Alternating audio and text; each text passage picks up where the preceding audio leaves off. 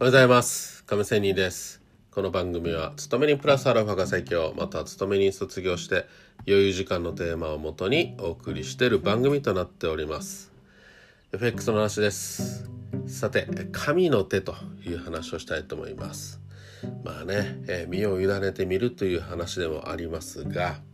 まあね相場を何相場を何度もやってると神の手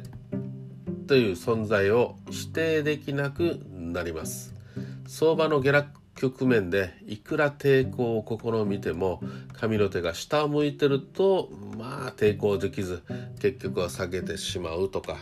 上げの相場ではまあいくら下押し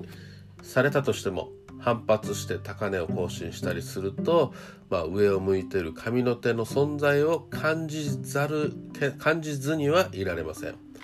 また相場の転換点でそのきっかけとなる理由が、まあ、タイミングよく出てきて相場が動くとやっぱり神の手の存在を感じますね。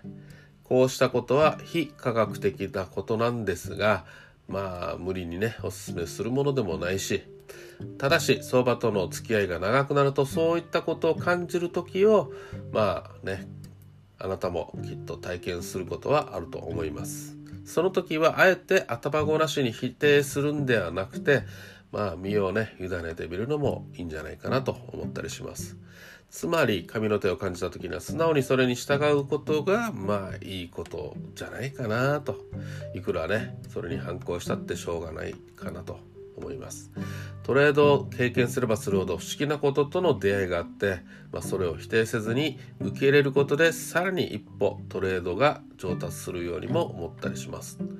ということで今日は神の手身を委ねてみるということもことを話してみました。それでは今日も良い一日を過ごしてください。また明日。See you!